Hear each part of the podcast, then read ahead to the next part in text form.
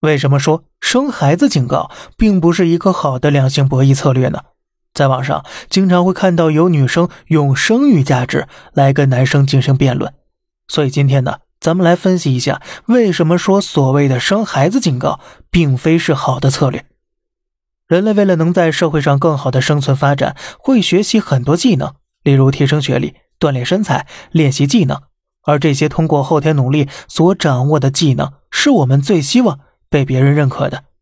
而当一位女性使用生孩子警告时，她已经默认一个前提了，那就是她除了上天赋予的生育价值外，没有其他核心竞争力，是一个低价值女性。否则呢，她不会一上来就把生育这张牌先打出来。所以啊，一旦一个女生在自己的熟人社交圈里说出这种话的话，那么他会立即被圈子中认识的优质男，也就是所谓的上层男和中层男排除出择偶名单，因为上层男性的婚姻是强强联合，婚姻对他们来说更像是一场资源整合。大家可以参考以前的世家大家族联姻，而中层男性呢，因为非常害怕阶层跌落，他们需要一个一加一大于二的婚姻。所以，这两个群体在择偶时必然不会找一个除了生育没有其他优点的女性。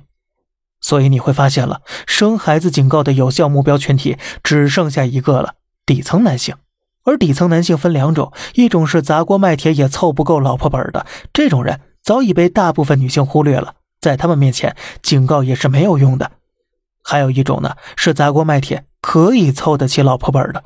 至于这个所谓的老婆本具体是多少，取决于女性个体的心理预期。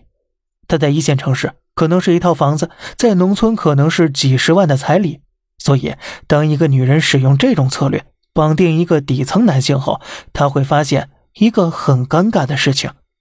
那就是啊，如果一个男人不介意你身上没有任何优点，都愿意被你绑定，甚至愿意为此砸锅卖铁，那么他的目的已经是很明确的了。那就是需要你的生育价值，而这种价值，任何一个健康女性都具备。你在她心中并没有什么特别之处，